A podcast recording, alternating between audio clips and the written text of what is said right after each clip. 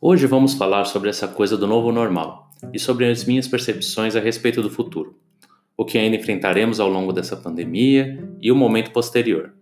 Quero discutir sobre a necessidade da rotulação, o que de fato está acontecendo e como, na minha opinião, devemos considerar que estamos em processo adaptativo.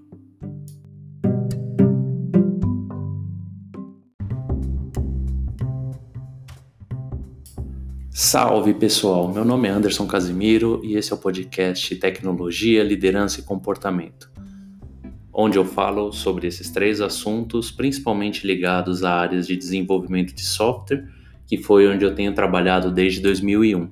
Espero que aproveitem e vamos ao episódio de hoje.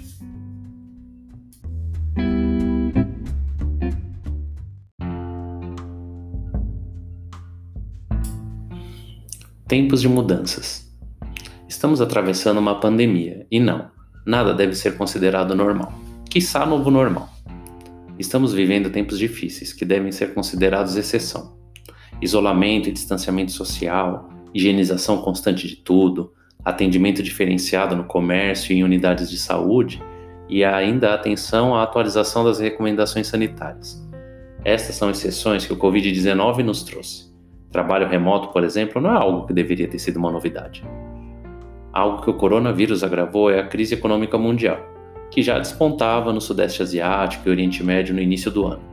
Nós no Brasil já sentíamos isso também, visto que o valor da nossa moeda flutuou até quase mais de 50%, sofrendo aumento de 25% de janeiro a março, mesmo antes da quarentena ser instituída por aqui. No nosso caso, temos ainda que conviver com um circo político que tem mais destaque que notícias sobre a pandemia. Mesmo sendo o segundo país do mundo em número de casos e óbitos, somente atrás dos Estados Unidos, na data desse episódio. Estamos vendo diariamente o melhor e o pior da humanidade.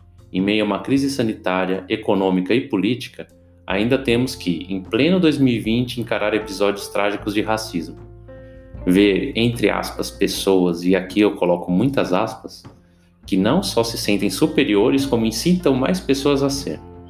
Se você está ouvindo isso agora e é desse seleto grupo superior, saiba que eu te considero um grande desperdício de carbono no mundo. No meio desse cenário, muita gente tem falado sobre o novo normal. Isso significa, de maneira rasa, considerar como normais as medidas que estamos tendo que tomar por conta de todas as mudanças que estamos enfrentando. Há muita discussão a respeito, inclusive de se instituir essa nova normalidade.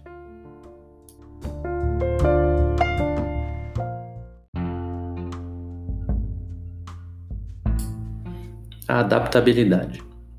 Como humanidade, estamos sempre em evolução. Vivíamos em pequenas e distantes concentrações de pessoas milênios atrás atravessamos oceanos há apenas alguns séculos. Ficamos dependentes da eletricidade há décadas. Quem tem menos de 20 anos não faz ideia do que é um mundo sem internet. Trocamos o telefone pelo WhatsApp como principal meio de comunicação só nos últimos anos. O consumo de mídia está sob nossa escolha por meio do streaming e provavelmente você já tinha pedido comida por aplicativo mesmo antes da quarentena. Tudo mudou, em todos os lugares do mundo. Mesmo com a reabertura do comércio em algumas localidades agora, não há como prever um novo isolamento até que haja uma vacina. Estamos em estado de exceção, mas na maioria dos lugares estamos nos adaptando. Ouço e leio vários relatos sobre como foi difícil o começo da quarentena e que o sentimento melhorou com o tempo. Há, obviamente, casos distintos, como pessoas que perderam seus empregos, perderam entes queridos ou adoeceram física ou psicologicamente. O ponto aqui é que nos adaptamos Sempre nos adaptamos. E mesmo em um mundo mais delicado como o atual, nos adequamos ao que estamos enfrentando. Pelo menos a maioria. Infelizmente, novamente na humanidade, uma minoria torna a vida da maioria mais difícil. Sim, estou falando de quem ignora as recomendações médicas arbitrariamente, nega a ciência ou acha que o coronavírus é só uma gripezinha. Acredito fortemente que você faz parte da maioria sensata. Novas regras, mesmo que por um certo período, pede novas medidas. Na vida pessoal, temos a higienização de tudo que trazemos para dentro de casa, além do cuidado com o nosso próprio asseio. O próprio isolamento social que já citei. As redes sociais, além de diversos canais, dão dicas para o nosso dia a dia, incluso um dos meus últimos artigos. E quanto ao profissional?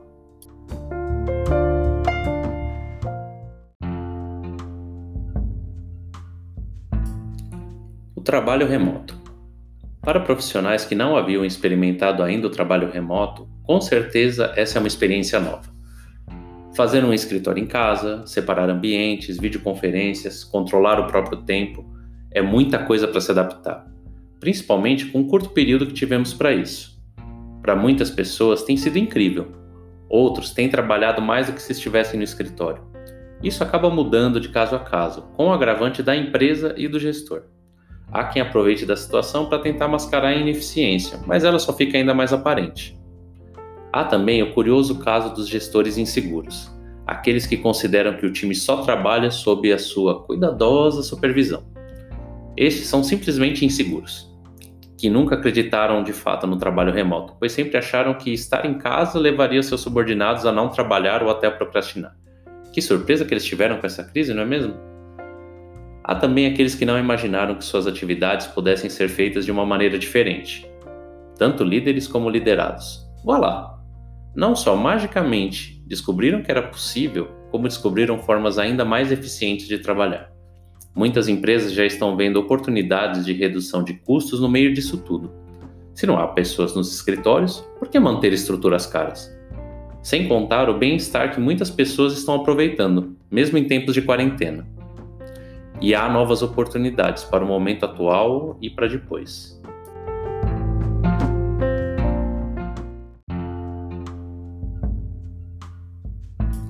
Oportunidades. Muitos negócios fecharam as portas por determinação sanitária. Os profissionais mais afetados foram os que lidavam com o atendimento aos clientes nesses negócios, ou seja, que dependem da interação com as pessoas para exercer suas atividades. Aqueles cuja profissão naturalmente já não tenha muita oferta no mercado foram igualmente afetados. Os restaurantes que eram resistentes ao delivery tiveram que aderir ou fechariam. Quem conseguiu fazer atendimento online, por WhatsApp, por exemplo, conseguiu continuar funcionando. Já quem não conseguiu mudar. E sim, eu estou sendo muito raso na afirmação. Há muitas atividades as quais eu não há meio de tornar online, em sua maioria as informais eu não vou vomitar aqui uma solução milagrosa porque não, simplesmente não existe. Assim como não tem resposta rápida para tudo. É, aí fica um questionamento, né? Será que demora muito para aparecer um marketplace para os pequenos ou informais? Ou será que as plataformas já existentes não estão pensando já em um jeito de viabilizar isso? Entendo que muitos dos casos que citei ainda não têm tamanho financeiro né, para esse tipo de operação. Mas fica aqui o questionamento. Se não seria possível adaptar uma operação de loja, principalmente as lojas pequenas, ou mesmo de tenda, para entrega online? E estou perguntando isso considerando tanto as pessoas que são donas desses negócios, como as que poderiam oferecer a infraestrutura e logística para isso. Para as empresas de tecnologia, o trabalho remoto sempre foi mais natural, exceto sob más gestões, né? Sigilo, né, mesmo dentro de um banco, com toda a fiscalização possível, são inúmeros os casos de vazamentos de informações internas quem quer, é, ou quem quer com mau caráter, né, dá um jeito de fazer. Na sessão anterior, eu mencionei as empresas que estão vendo o trabalho remoto é, podendo render economia. Creio que a maioria das empresas de tecnologia vão acabar migrando para esse modelo de uma maneira mais fixa. Uma outra oportunidade para líderes e organizações está em investir na estrutura para equipes remotas, desde o onboarding ao dia a dia, seja física, com cadeira, suporte, monitor, seja emocional, dando a atenção que cada pessoa merece com disponibilidade e compreensão, promovendo a interação, fazendo com que, já que é para ficar em casa, seja o melhor trabalho possível. Somente mais uma, mas ao meu ver a mais importante: investir em segurança emocional para o seu time e para você mesmo. Essa tempestade pela qual estamos passando está exigindo muito de nós, com novas preocupações a cada instante.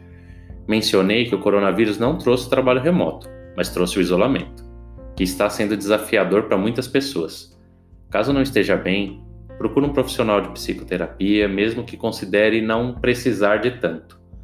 Procure oferecer canais para que o seu time tenha acesso a esse tipo de profissional. Dê espaço para que você ou as outras pessoas a quem você lidera possam frequentar essas sessões.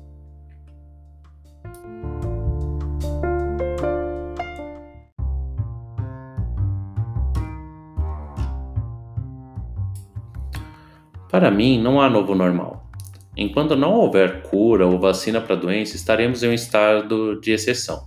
Após isso, sem o risco de desencadear contaminação ou algo mais grave, aí sim voltaremos à normalidade.